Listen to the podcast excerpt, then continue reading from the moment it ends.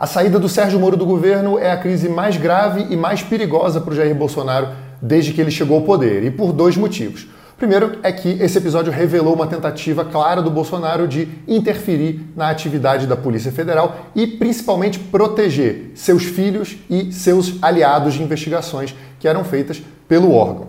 E também porque todo esse caso corrói a imagem do Jair Bolsonaro e uma base de apoio dele que tinha ali um respaldo na questão do combate à corrupção, que o Moro simboliza e simboliza muito bem ainda dentro de alguns grupos do bolsonarismo. O Sem Políticas de hoje está começando para explicar exatamente as circunstâncias dessa crise e também para analisar se esse episódio pode ou não derrubar o Jair Bolsonaro. Um spoiler: a popularidade do presidente se manteve estável apesar dessa bagunça toda. Vem comigo. O pedido de demissão do Sérgio Moro tinha potencial para causar estragos, mesmo se o ex-juiz tivesse saído do governo calado. Isso porque, eh, de fato, ele entrou no governo, ele emprestou uma credibilidade para o governo Bolsonaro quando ele aceitou virar ministro da Justiça ali no fim de 2018, depois que o Bolsonaro foi eleito em segundo turno é, uma boa parte do eleitorado do Bolsonaro, que levou ele de fato a vencer as eleições antes mesmo desse acordo com o Moro, tinha uma ligação e tinha um certo é, é, apreço por um discurso que o Bolsonaro sustentava, que era muito ligado ao antipetismo, né, à antipolítica de maneira geral, a, a um discurso contra o sistema político que estava colocado, que ele chamava de velha política, e era muito ligado a essa questão, então, de que é, a política tradicional tinha ligações com esquemas de corrupção, que a política é feita é, por esses atores exatamente para tirar vantagens particulares em esquemas de corrupção. Como o Moro liderou exatamente então é, muitos processos da Lava Jato, foi o grande símbolo da operação, condenou e levou à prisão o ex-presidente Lula, do PT, ele então acabou fazendo esse casamento oficial depois da eleição. A saída dele poderia então, de fato, tirar uma parte da, da, dessa base de apoio do Bolsonaro e principalmente, na verdade, manchar a imagem do governo, né? Porque Bom, se o Moro estava saindo do governo, significa que ele estava deixando de dar respaldo, deixando de dar apoio a esse governo por algum motivo. Só que, como a gente sabe, o Moro não saiu sem deixar recados e sem fazer acusações graves ao Jair Bolsonaro.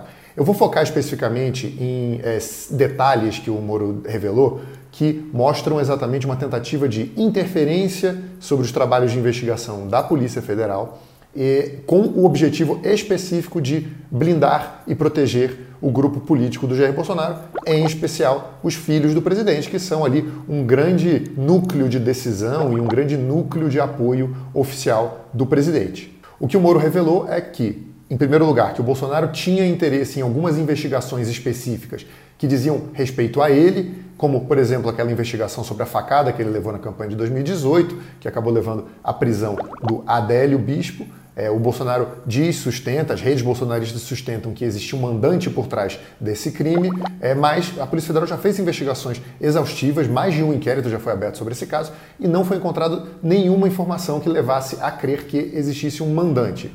É, todas as informações são de que o Adélio agiu sozinho e a própria defesa do Bolsonaro não recorreu é, das sentenças que diziam exatamente então que é, o Adélio agiu sozinho e que ele tinha problemas psicológicos que levaram ele a praticar esse crime.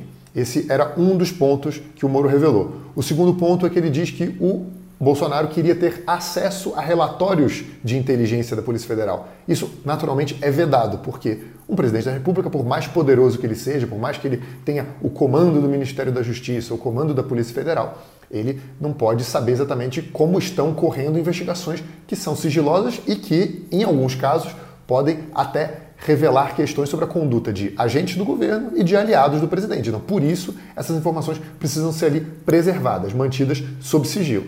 E aí vem exatamente o terceiro ponto, que é um ponto que, o, que eu considero especialmente o mais delicado, o mais sensível e o mais grave também, que é o fato de que o Moro disse que o Bolsonaro demonstrava preocupação com uma investigação que corria no Supremo Tribunal Federal e ele estava se referindo a investigações que falam sobre uma máquina de fabricação de fake news e de ataques a outras autoridades, muito conhecido por todos nós, é, que, segundo as suspeitas que existem, tem participação de integrantes do, tanto do Palácio do Planalto como dos próprios filhos do presidente. As suspeitas recaem principalmente sobre o Carlos Bolsonaro e o Eduardo Bolsonaro.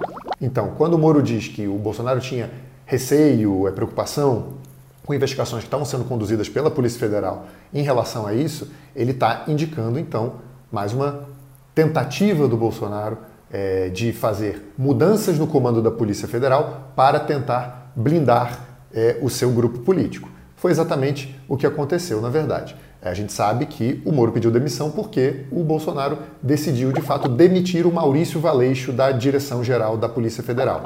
Ele fez isso e a gente soube é, ainda na sexta-feira, quando o Moro mostrou algumas mensagens, algumas trocas de mensagens entre ele e o Bolsonaro, é, ali que ele revelou para o Jornal Nacional e depois foi publicado em outros veículos. É, a mensagem mostra o Bolsonaro mandando o link de uma notícia que dizia que de 10 a 12 deputados bolsonaristas estariam sendo investigados pela Polícia Federal naquele inquérito, então, sobre aquela fábrica de fake news. Esse inquérito, essa investigação, ela corre lá no Supremo Tribunal Federal, porque é, foi aberta exatamente a mando do presidente do Supremo, o Dias Toffoli. E também porque provavelmente envolve autoridades. É tanto as pessoas que estão sendo atacadas, quanto pessoas suspeitas de praticar esses ataques. Então, Bolsonaro manda esse link de uma notícia que fala que deputados bolsonaristas estão sendo investigados e escreve mais um motivo para a troca. Bom, nesse momento específico fica comprovado e explicitado que o Bolsonaro fez uma troca, demitiu um, um comandante ali da Polícia Federal e tentou indicar, queria indicar uma outra pessoa porque a Polícia Federal estava investigando aliados dele. Isso é escandaloso por si só. E agora vai dar origem a uma nova investigação ali é, centrada no Supremo Tribunal Federal. O ministro Celso de Mello, que é relativamente crítico do bolsonarismo, crítico de métodos adotados pelo Bolsonaro, principalmente ali quando ele toma algumas atitudes que são consideradas autoritárias. É, o Celso de Mello sempre foi um crítico vocal é, dessas medidas e dessas declarações feitas pelo Bolsonaro e seus aliados. É, ele autorizou então uma abertura de uma investigação que foi pedida pela Procuradoria-Geral da República para exatamente apurar essas declarações que foram feitas pelo Sérgio Moro em relação à tentativa do Bolsonaro de interferir na Polícia Federal. O, Bolso, o, Sérgio Moro também, obviamente, vai ter que provar essas acusações dentro dessa investigação e, se não conseguir provar, ele pode ser também acusado de fazer uma falsa denúncia, chamada denunciação caluniosa contra o Jair Bolsonaro.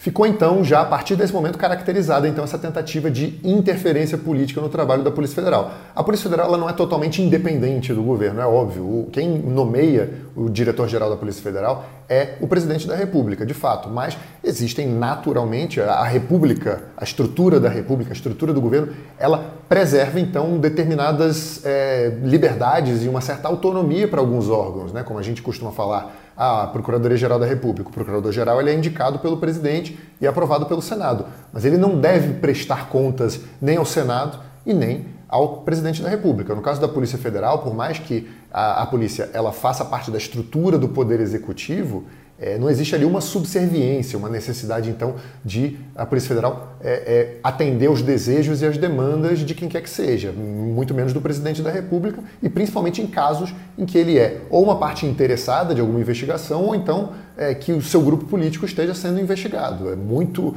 natural e muito óbvio essa necessidade, muito óbvia essa necessidade de se preservar, então, a autonomia e a independência dessa instituição em particular que vai acontecer agora, enfim, essa investigação ela vai prosseguir, está caracterizado muito claramente é, é, esse, essa tentativa de uma interferência política ali na PF, e agora o Bolsonaro decidiu nomear, então, para o lugar do Maurício Valeixo, uma pessoa de sua confiança estrita, que é o Alexandre Ramagem. Até semana passada ele era o chefe da ABIN, que é a Agência Brasileira de Inteligência, é o órgão de fato que produz material de inteligência e é subordinado à presidência da República ali, é completamente diferente da atuação que é feita pela Polícia Federal como um órgão relativamente independente. É, e o Ramagem foi coordenador da segurança do Bolsonaro durante a campanha de 2018. Então, uma pessoa que se aproximou muito do Bolsonaro e principalmente se aproximou muito dos filhos do Bolsonaro, ficou relativamente amigo dos filhos do Jair Bolsonaro. Então, ele, de fato, ele tirou uma pessoa de quem ele desconfiava e colocou como chefe da Polícia Federal alguém em quem ele confiava. As declarações do Bolsonaro e as declarações do Moro davam a entender que o Bolsonaro queria colocar alguém na chefia da Polícia Federal para quem ele pudesse telefonar e pedir informações, por exemplo. E o Bolsonaro deu sinais de fato de que ele tinha interesse em informações sobre investigações que estão correndo, informações que possivelmente estarão sob sigilo. Que vai ter que se observar agora é exatamente se é, o novo comando da Polícia Federal, então, vai atender a esses pedidos do Bolsonaro, vai violar, de certa maneira, a própria independência para atender aos pedidos do Bolsonaro. Os delegados da Polícia Federal, que não estão ali na cúpula, os delegados que atuam nos estados principalmente, eles é, estão preocupados com essa substituição e possivelmente eles vão reagir se houver alguma tentativa de pressão que seja é, muito escancarada, digamos assim, ou pelo menos que viole essa autonomia que os delegados gostariam de ter, né, de trabalhar livremente sem pressões políticas. Bolsonaro então tomou essa decisão de fato então de colocar o Ramagem ali na chefia da Polícia Federal, uma pessoa de confiança dele. Ele queria também fazer uma troca no Ministério da Justiça, logo depois da saída do Moro, naturalmente, colocar no Ministério da Justiça outra pessoa muito próxima dele, que é o Jorge Oliveira, ministro da Secretaria-Geral da Presidência. Ele acabou mudando de ideia, ele tinha ali outros cotados, é, o Jorge estava ali um pouco na frente nessa corrida, mas o Bolsonaro decidiu, na verdade, deixar o Jorge onde está e botar ali no Ministério da Justiça o André Mendonça, que era, até também semana passada, o advogado-geral da União. É, ele tomou essa decisão um pouco, de certa maneira, para reduzir a pressão, porque é, se ele fizesse duas nomeações é, que são consideradas ali polêmicas, de certa maneira, é, de uma vez só, certamente haveria uma pressão muito maior sobre ele. E tem um detalhe interessante também, importante de se destacar, que é, a Polícia Federal está subordinada ao Ministério da Justiça, mas de fato quem tem a autonomia para escolher o chefe da Polícia Federal é sim o presidente da República. O que tinha acontecido antes, e isso provocou a grande crise com o Moro, é que quando é, o Moro topou entrar no governo Jair Bolsonaro, o Bolsonaro deu carta branca para o Moro, inclusive para escolher é, os chefes dos departamentos que são vinculados ao Ministério da Justiça. O caso da Polícia Federal também, Polícia Rodoviária Federal e outros órgãos, mas é, tinha ficado muito explícito que quem escolheria o nome seria o Moro, apesar de o Bolsonaro ser o responsável legal por nomear o chefe da Polícia Federal. Colocado então esse quadro de instabilidade provocado pelas acusações graves feitas pelo Moro, que podem ter implicações jurídicas, judiciais inclusive, mais a questão da corrosão da base de apoio, da base social do Bolsonaro por causa da saída do Moro, por causa desse dano de imagem feito ao Bolsonaro naquela questão do combate à corrupção, é, a primeira pergunta que surgiu logo depois da saída do Moro então foi: Vai ter impeachment? O Bolsonaro vai conseguir se sustentar no poder? Ele pode. Essas acusações graves podem levar a um processo para tirar o presidente do poder, afastar o presidente? E é lógico que essas perguntas foram feitas por muitos de vocês já no programa da semana passada. A gente já tinha um clima de instabilidade antes da saída do Moro, depois que o Moro saiu, foi mais gente ainda lá nos comentários para perguntar: e aí vai ter impeachment? Eu vou dar uma pergunta específica que foi feita pela K Domingos é, ela é interessante porque ela já coloca alguns fatores importantes é, que podem ajudar a responder essa pergunta. O que, que ela diz? Ela fala: sabemos que o impeachment depende de muita coisa, principalmente do cenário político e econômico. A nossa economia estava crescendo lentamente e não parece que vai prosperar pós-pandemia. Em minha visão leiga, o presidente está isolado politicamente. Assim, o que falta acontecer para que o Congresso coloque os pedidos de impeachment em pauta?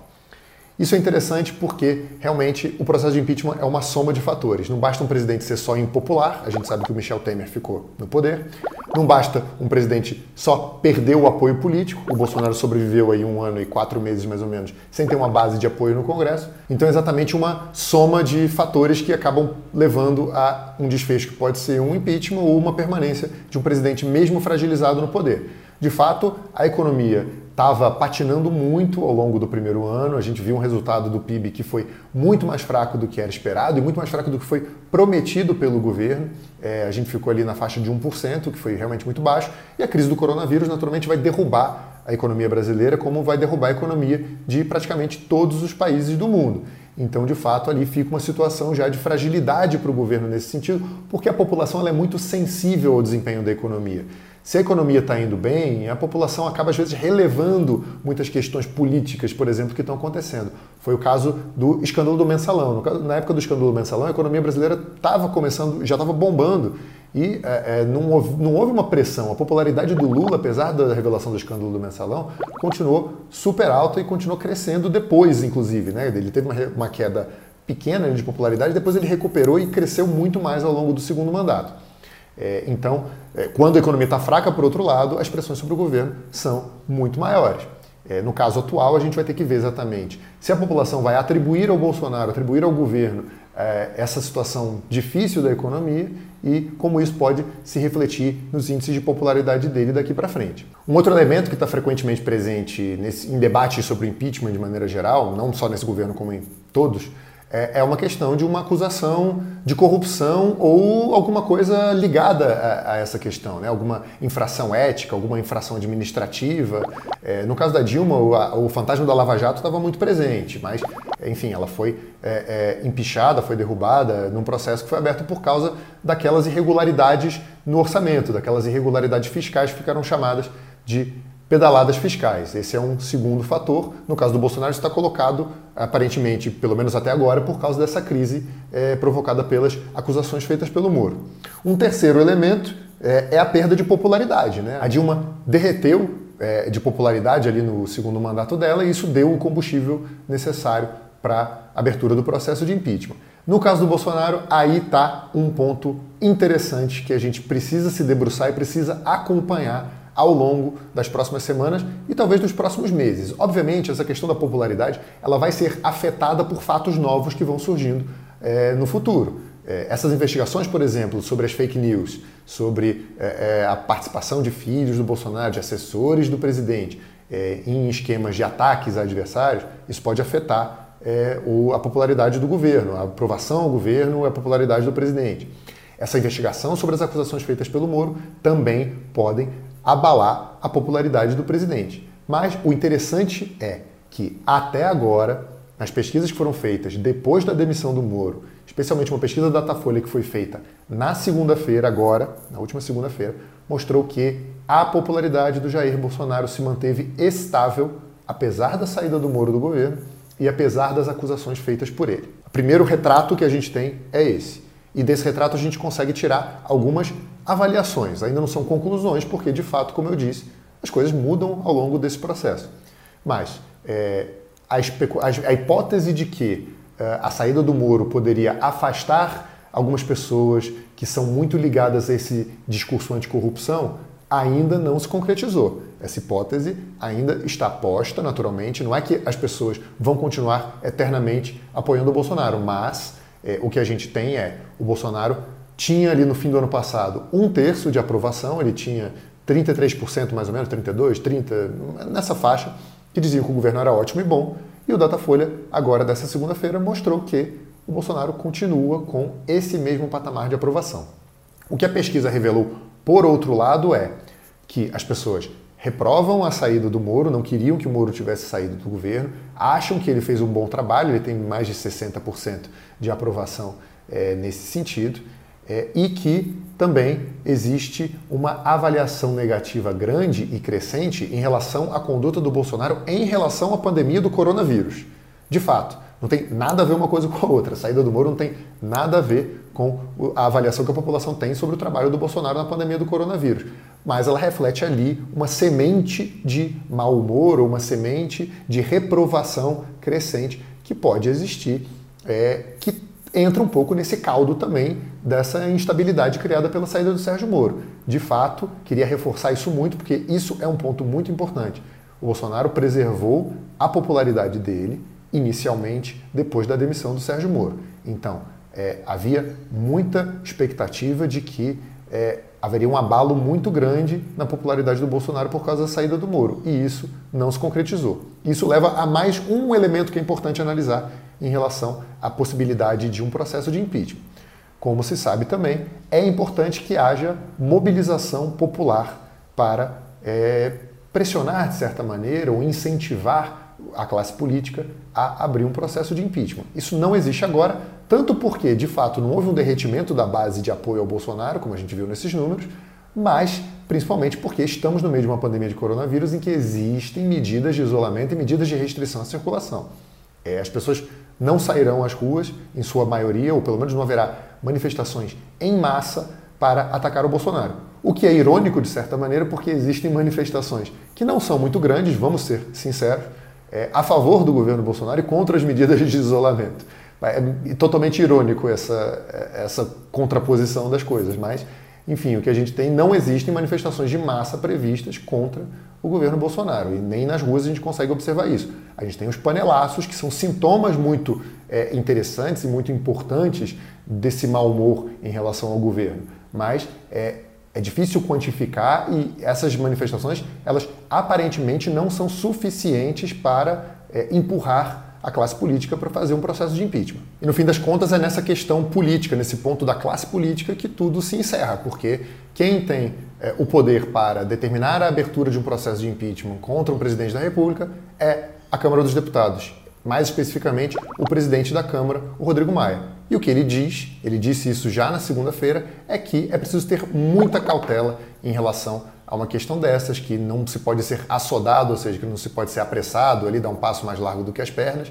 Então, ele claramente, obviamente ele conversou com outros líderes políticos em relação a isso, acredita que é o momento, então, de esperar, de observar, de... É, ele mesmo diz que é preciso agora ter, a prioridade do país deve ser exatamente o combate ao coronavírus e esse é um fator também que pesa ali na classe política, porque no meio de uma pandemia você abrir um processo de impeachment que é algo demorado e que consome as energias da classe política, consome as energias da sociedade, tem um abalo já também na economia, porque você cria uma instabilidade e uma incerteza em relação ao futuro. Então, a avaliação que se tem até agora é de que não é o momento de abrir um processo de impeachment. E como os números da popularidade do Bolsonaro acabam mostrando que é, ele sustenta ali, ele conseguiu se sustentar politicamente entre os seus apoiadores, então, seria um passo arriscado até abrir um processo de impeachment, porque existiria inclusive a possibilidade de ele ser absolvido, né, de, de conseguir vencer a votação, seja na Câmara, seja no Senado, e continuar no poder, e continuaria até mais poderoso, né, porque um político que sobrevive a um processo de impeachment, ele sai certamente mais poderoso. Enquanto isso, e exatamente por causa disso, o Bolsonaro tentou fazer uma mudança de estratégia política. Ele, desde o início do mandato, ele se recusou a fazer é, composições, negociações com é, as bancadas de deputados e senadores no Congresso. É, ele dizia que não negociava, ele não fez ali uma convocação e uma, um chamado a esses partidos para governar junto com ele, para indicar ministros, por exemplo,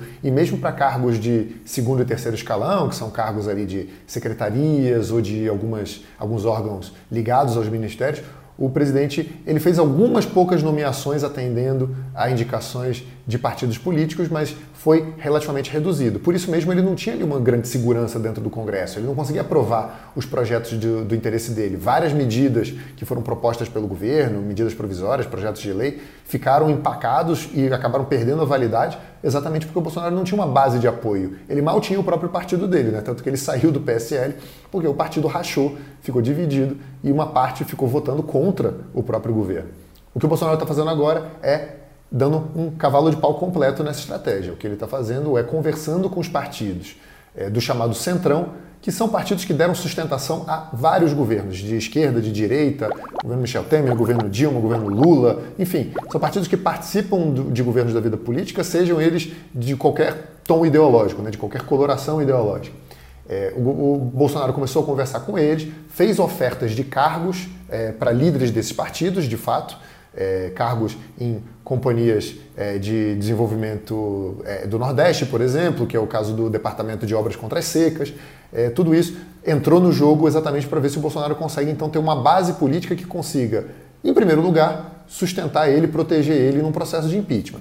Para você aprovar um processo de impeachment, como a gente sabe, para dar prosseguimento a um processo de impeachment na Câmara, é, a Câmara precisa ter 342 votos. São 513 deputados, precisa ter 342 votos. E um presidente, então, para se proteger, ele precisa ter uma base de pelo menos o restante. 171 votos mais um, né, para ter exatamente para superar essa marca. O Bolsonaro fez essa conversa com os partidos e esse bloco ali do Centrão, com mais alguns outros partidos pequenos e é, com os próprios apoiadores do Bolsonaro que continuaram lá no PSL, somam mais ou menos 200 deputados. Então, se de fato esse acordo prosseguir, se de fato essas nomeações ocorrerem, o Bolsonaro teria ali uma rede de proteção colocada.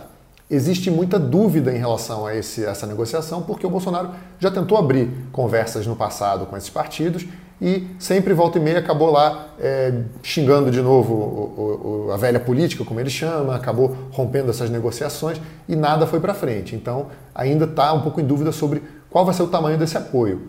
E outra questão colocada também é que é, o Centrão, esses partidos, eles, como eu disse, já deram sustentação a muitos presidentes, mas eles também sabem sentir ali o vento. Eles podem romper também com esse presidente. Foi o que aconteceu com a Dilma. A Dilma, ela, de fato, ela loteou, dividiu, fez uma partilha do governo com esses partidos, com essas siglas, e nada impediu que ela fosse é, derrubada com os votos, inclusive, de parlamentares desses partidos. Né? Esse apoio ele não é para sempre, ele depende das circunstâncias políticas.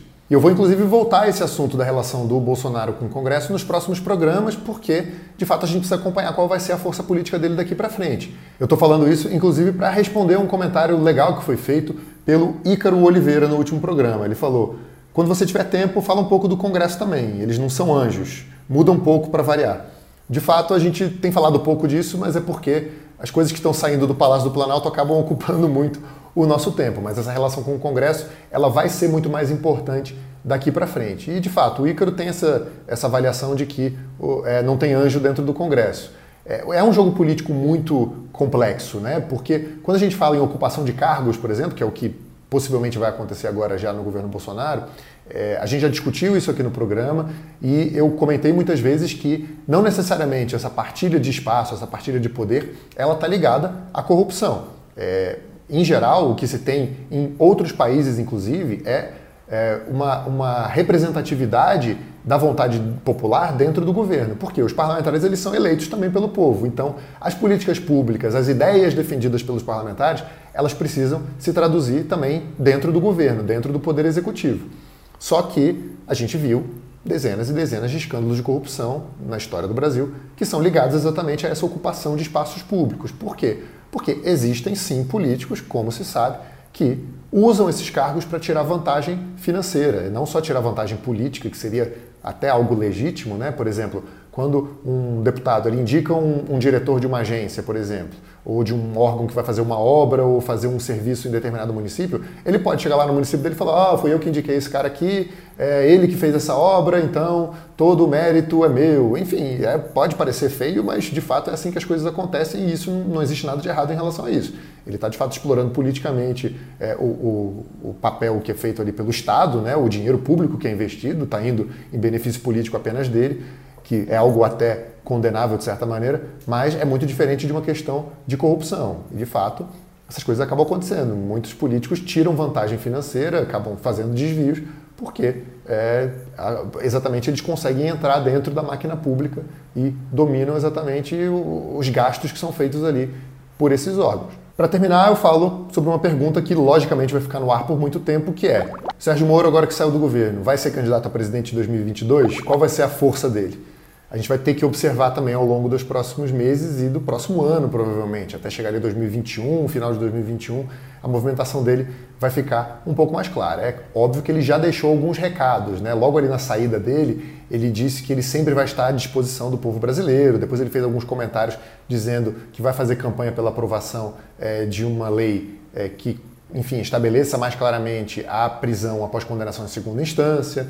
Enfim, ele vai continuar sustentando umas bandeiras dele ligadas ao combate à corrupção e vai tentar continuar um pouco na cena política. Por quê? Quando ele era juiz, ele aparecia muito, né? Cada decisão dele ganhava as manchetes, enfim, tinha uma exposição muito grande. Como ministro, embora ali tivesse alguns choques com o Bolsonaro, ficasse um pouco mais uma atuação pouco mais, relativamente mais discreta, ainda tinha também uma exposição. Agora, sem cargo público, ele não pode voltar a ser juiz, porque ele abandonou a magistratura.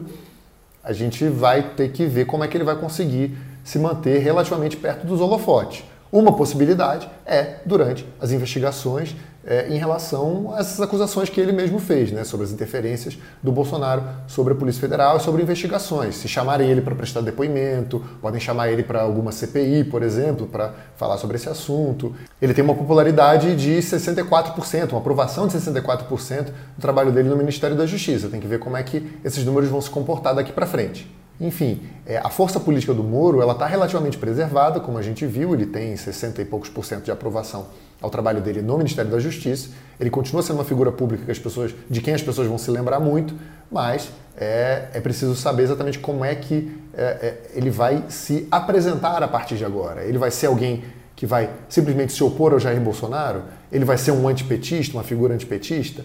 Tudo isso vai se colocando ali no tabuleiro político, dependendo também do movimento de outros atores, naturalmente. tem que ver como o Bolsonaro vai se comportar, tem que ver como os apoiadores do Jair Bolsonaro vão se comportar. Se tivesse uma disputa política entre o Bolsonaro e o Moro, em quem os apoiadores do Bolsonaro votariam?